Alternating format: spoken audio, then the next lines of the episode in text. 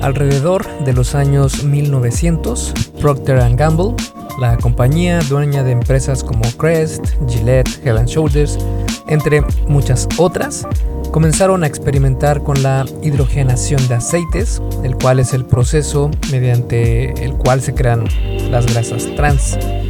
Procter Gamble estaba batallando con The Brown Company para patentar el proceso de hidrogenación de los productos, el cual ya estaba siendo desarrollado en Europa.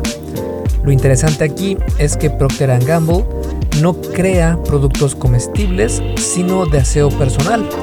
Entonces, ¿por qué estaban interesados en la hidrogenación de los aceites? Resulta que les interesaba esto porque querían, literal, endurecer los jabones que producían. Así es, estaban buscando una opción para que fuera más conveniente para la empresa el endurecer los jabones que vendían en aquellos tiempos. Aquí fue donde comenzó todo y si adelantamos el tiempo al día de hoy, como teléfono descompuesto, estas grasas pasaron de ser un factor para endurecer jabones a estar en muchos productos alimenticios. Más aún porque a mediados de los años 1900 se popularizó la idea de que las grasas trans eran de hecho saludables para el organismo e incluso una mejor opción que las grasas saturadas provenientes de animales. Tristemente, hoy en día sabemos que estas grasas eh, trans son realmente malas y tratamos de erradicarlas a como del lugar. Pero, ¿por qué son malas las grasas trans? ¿Cuánta grasa trans puede suponer un problema para nosotros? ¿Cómo podemos evitarlas? Y las respuestas a estas y otras preguntas sobre las grasas trans vamos a encontrarlas en este episodio del podcast, el cual es traído a ti, como siempre, por mi curso Fase 1 Origen, mi videocurso sobre salud y fitness para aquellas personas que están comenzando en esta travesía de mejorar su salud, de mejorar sus hábitos, eh, tanto de nutrición como de ejercicio, para tener una vida más saludable y de hecho para tener más vida literalmente, porque créeme que es la mejor inversión invertir en tu salud porque te estás regalando años de vida y eso no te lo da absolutamente nada más que una buena nutrición y un buen programa de ejercicio. Eh, fase 1 Origen está pensado para principiantes, por lo que no es nada extremo, es al contrario todo muy sustentable para que puedas mantenerte en este camino por muchísimos años. Si quieres ver qué es lo que incluyen, puedes ir a esculpetucuerpo.com diagonal fase 1, todo junto, sin espacio y el número 1 con número, no con letra, fase 1. Y ahí vas a ver las opciones del curso para hombres y el curso para mujeres. Vale, entonces, eh, sin más, te dejo con el episodio número 155 del Arte y Ciencia del Fitness, el podcast de esculpetucuerpo.com. Yo soy Mike García y te veo en dos segundos. Como siempre, tenemos que iniciar desde el principio, y en este caso sería delimitando qué son las grasas trans. Las grasas trans son una forma de grasa insaturada semisólida se producen cuando los aceites vegetales son alterados químicamente para mantenerse sólidos a temperatura ambiente, lo que les da mucho más tiempo de vida en los anaqueles de los supermercados. Bueno para las empresas, no tan bueno para el ser humano. Logran hacer esto al inyectar, entre comillas, hidrógeno a los aceites vegetales y de ahí que también se les, conozca como aceites parcialmente hidrogenados. El problema es que el cuerpo humano no está equipado para manejar estas grasas químicamente alteradas, por lo que consumir una cantidad considerable de estas puede ocasionar problemas a la salud, aunque también se pueden dar de forma natural. Porque sí, es verdad, existen dos tipos de grasas trans, las naturales y las químicas o industriales. Las naturales son aquellas que se encuentran en los lácteos y la carne, estas son conocidas como las grasas transnaturales o derrumiantes, que eh, básicamente es porque provienen de animales que rumian, como el ganado, las ovejas, las cabras, etc. Cuando estos animales digieren el pasto, las bacterias que ayudan a su digestión producen la grasa trans de forma natural. Este tipo de grasa trans es un 2 a un 6% de la grasa en los productos lácteos y entre un 3 a un 9% de la grasa en cortes de res y cordero, mientras que aquellas que son creadas mediante la hidrogenación de aceites son llamadas grasas transindustriales o químicas. Ambos tipos de grasa trans tienen inconvenientes. Por ejemplo, en un estudio se compararon ambos tipos de grasa trans para ver su impacto en la salud cardiovascular específicamente. Los resultados mostraron cosas interesantes. Las grasas trans naturales incrementaron el colesterol malo, el LDL, en mujeres, pero no en hombres. Y las grasas transindustriales o químicas aumentaron tanto el colesterol bueno, que es el HDL, como el malo, en mujeres, pero no en hombres. En otro estudio se compararon cuatro dietas que incluían tanto grasas transnaturales como químicas. Los resultados mostraron que consumir cantidades grandes de grasa transnatural, eh, en este caso fue el 3.6% de las calorías totales, afectó negativamente los lípidos en sangre, mientras que cantidades moderadas, el 1.5% de las calorías totales, tuvo efectos neutrales prácticamente al mismo nivel que el grupo de control. Una vez más, el dicho de en la dosis está el veneno es relevante en este caso. Es decir, al parecer lo que importa no es si consumes o no grasas trans, sino cuánto consumes de ella sin importar si es de fuentes naturales o industriales. Pero se debe aclarar que las grasas trans naturales vienen acompañadas de otros compuestos benéficos y esenciales para la salud humana que podrían contrarrestar algunos de sus efectos negativos. De hecho, una de las grasas trans provenientes de rumiantes más conocidas es el CLA o ácido linoleico conjugado, que se encuentra en la grasa de la leche. El CLA se ha encontrado en estudios realizados con roedores que puede ayudar a la pérdida de peso, pero en humanos los estudios aún no demuestran claramente si funciona para este objetivo o no. Y de hacerlo, su efecto sería mínimo. En cambio, las fuentes químicas de grasa trans no contienen ningún otro compuesto que pueda ser benéfico para nosotros. De hecho, en muchos estudios se ha encontrado que reemplazar las grasas trans con otro tipo de grasas, ya sea poliinsaturadas, monoinsaturadas o saturadas, es una de las medidas más efectivas para mejorar los lípidos en sangre y la salud cardiovascular. Vale, ahora que ya sabes lo que son, vamos a ver cómo puedes saber dónde encontrarlas. Y es que los aceites parcialmente hidrogenados son la fuente más grande de grasas trans artificiales en tu dieta, porque son baratas de producir y tienen una vida muy larga en los anaqueles. Por lo general son encontradas en una gran variedad de alimentos procesados, pero los gobiernos han comenzado a restringir estos aceites.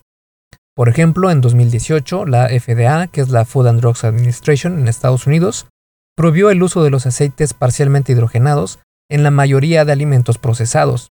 Pero claro, la prohibición no ha sido completamente implementada y la mayoría de alimentos procesados siguen conteniendo estas grasas.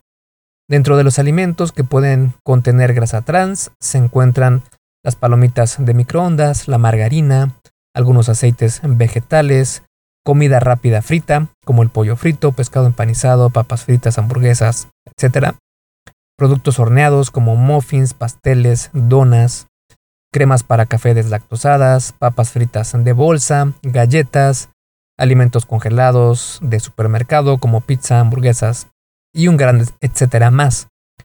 La mayoría de estos productos son los que están en caja, los que no necesitan refrigeración y si eh, por lo general también están dirigidos a niños. Si es así, cuidado porque seguramente contiene algo de grasa trans. Ya sé, la mayoría de estos alimentos son los que generalmente podemos comer sin pensar mucho en lo dañino que podrían resultar. Así que ahora vamos a hablar justo sobre ese tema. Hey, rápidamente, antes de seguir con el episodio, ¿me harías un favor?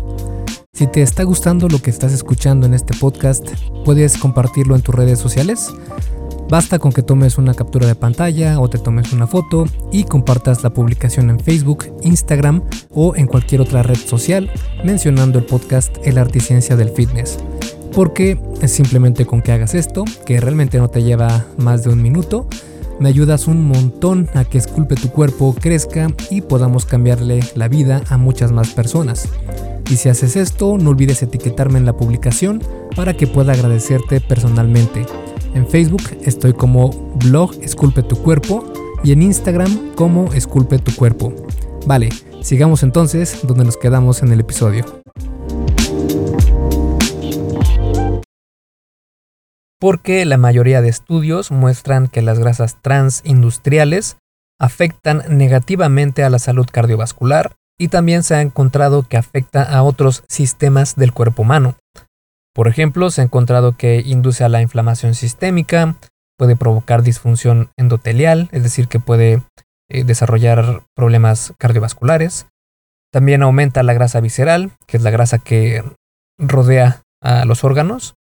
También incrementa el riesgo de arritmia, el riesgo de sufrir Alzheimer, puede aportar para el desarrollo de la depresión, infertilidad, entre otras muchas otras cosas, e incluso también podrían contribuir al desarrollo del cáncer. En un estudio se encontró que la ingesta de grasas trans antes de la menopausia estuvo asociado a un incremento en el cáncer de mama después de la menopausia, aunque dos reseñas han encontrado que la relación entre estas grasas y el cáncer es débil, por lo que se necesita más investigación en este aspecto. También hay algo de evidencia que muestra que las grasas trans podrían afectar negativamente la sensibilidad a la insulina y el control de la glucosa en sangre. Pero al parecer no hay una relación fuerte entre estos dos factores y puede que las grasas trans no afecten a la insulina o al control de la glucosa. Claro está que hay que tener en cuenta el contexto de las cosas. Es decir, en personas sanas, sin sobrepeso, eh, un consumo alto de estas grasas creadas de manera artificial puede ser que no tenga efectos tan negativos significativamente en cuanto a la sensibilidad a la insulina. Pero en personas con consumos altos de grasas trans, con problemas de obesidad, con sedentarismo y riesgo de diabetes, entonces sí que podría aumentar el riesgo de desarrollar resistencia a la insulina de una manera mucho más eh, significativa. Ahora, siendo honestos, con la cantidad de alimentos que contienen grasa trans, es bastante complicado lograr evitarlas por completo. Así que ahora vamos a revisar cuánta grasa trans puedes consumir para evitar problemas de salud. Ya que como humanos se nos hace muy fácil polarizar todo, es decir, o, e, algo es 100% malo o es 100% bueno. No suelen haber escalas de grises. Esto está bien en ciertas situaciones y en otras mm, no lo es tanto. En cuanto a las grasas trans, podríamos decir que estamos en un punto medio, pero acercándose mucho más al 100% malo. Bueno, mucho, mucho más cerca. Bueno, ok, es muy mala, muy, muy mala. De hecho, las instituciones de salud más grandes del planeta recomiendan minimizar el consumo de estas grasas, aunque sus recomendaciones varían bastante.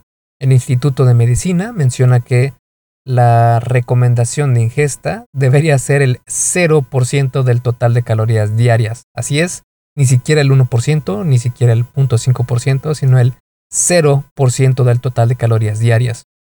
La Asociación Americana del Corazón menciona que menos del 1% del total de calorías diarias.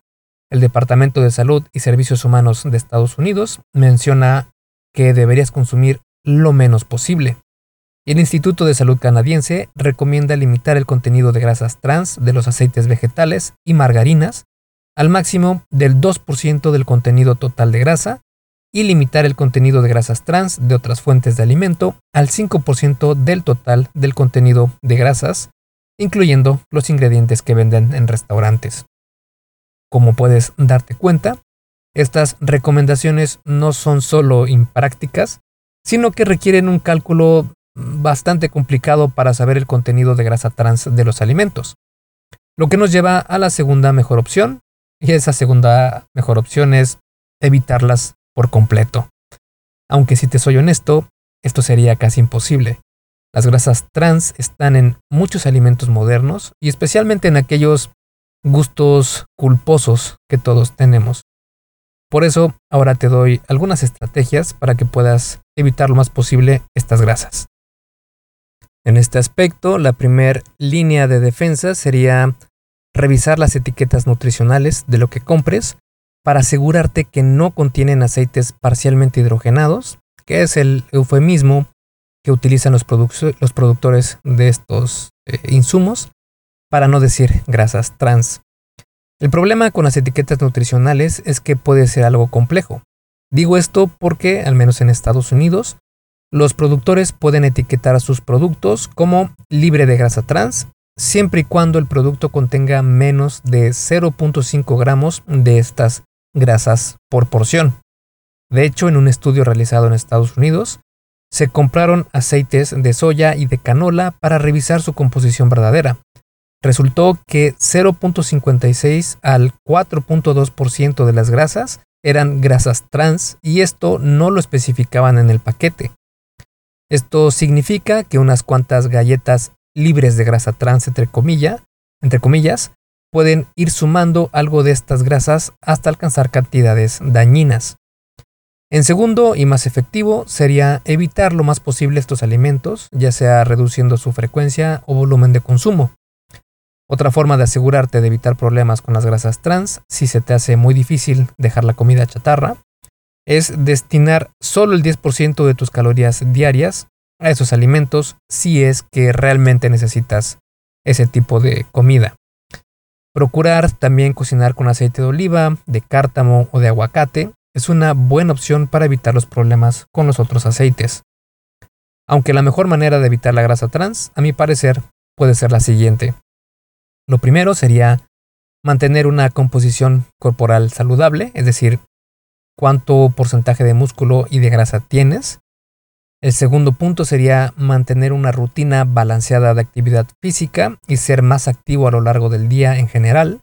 Y el tercer punto que tu dieta esté compuesta principalmente de alimentos integrales, de fuentes naturales, y consumir al mínimo productos procesados. Con estas directrices tienes el 90% de lo que necesitas para evitar las grasas trans, y de no ser así, al menos evitar que afecten de forma significativa tu salud. Los alimentos que no necesitan de una etiqueta nutricional muy elaborada y que encuentras sin mucho empaque son las fuentes menos procesadas, con más nutrientes y las mejores para evitar problemas cardiometabólicos. Y para concluir este episodio del podcast y a manera de resumen, podemos decir que el riesgo con las grasas trans está relacionado con la cantidad que consumes de ellas. Si bien el consumo de grasas trans naturales no está relacionado con muchos problemas si se consumen con moderación, las grasas trans industriales o químicas sí que son un problema incluso en cantidades pequeñas. Por eso los institutos de medicina de todo el mundo recomiendan que su ingesta sea nula o mínima. Las grasas trans no solo son el único factor que puede generarte problemas, sino que tener sobrepeso u obesidad, si tienes problemas con la sensibilidad a la insulina o con el metabolismo de la glucosa, entonces tienes mayor probabilidad de ser impactado negativamente por las grasas trans. En el peor caso imaginado, es decir, una persona con obesidad, diabética, sedentaria y que continuamente come más de lo que debe, de ser así, entonces comer demasiada grasa trans te traerá bastantes efectos adversos. Por el contrario, si eres una persona que tiene hábitos saludables la mayor parte del tiempo, se ejercita y trata de evitar lo más posible las fuentes de grasa trans, entonces no tendrás mucho problema. Hay que tener en cuenta que las grasas trans son malas pero son solo un factor dentro de muchos otros que pueden contribuir a las enfermedades de corazón. Factores como fumar o el sedentarismo deberían ser vistos tan negativamente como las grasas trans.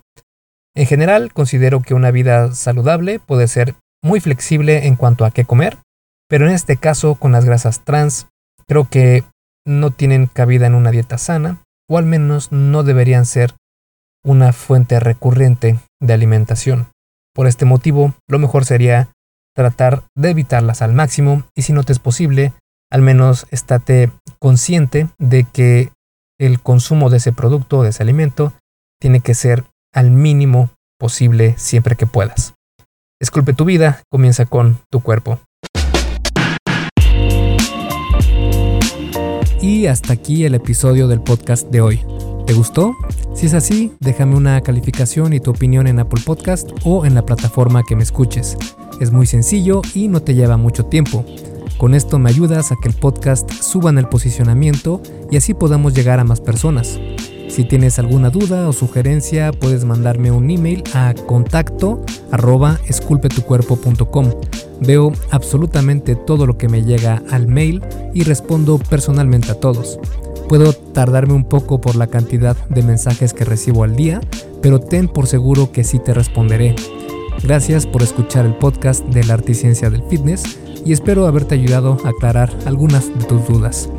Y antes de irnos, si te gustó el episodio, entonces probablemente también te guste el curso por email que tengo donde aprenderás durante 7 días sobre fitness basado en ciencia.